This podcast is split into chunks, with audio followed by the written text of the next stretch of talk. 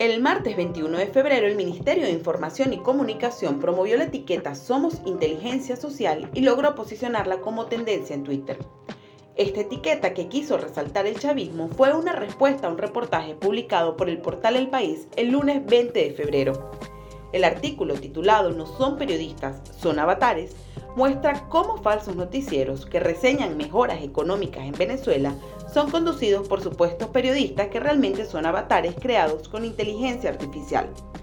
Estos falsos noticieros empezaron a circular como publicidad en YouTube en medio de una estrategia para generar una mejor percepción sobre el país y sobre el gobierno chavista.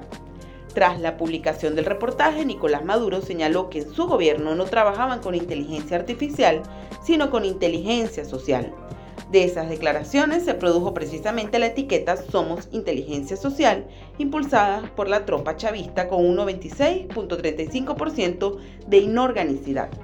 Para más información sobre manipulación sociopolítica en redes, puedes seguirnos en arroba provoxbe.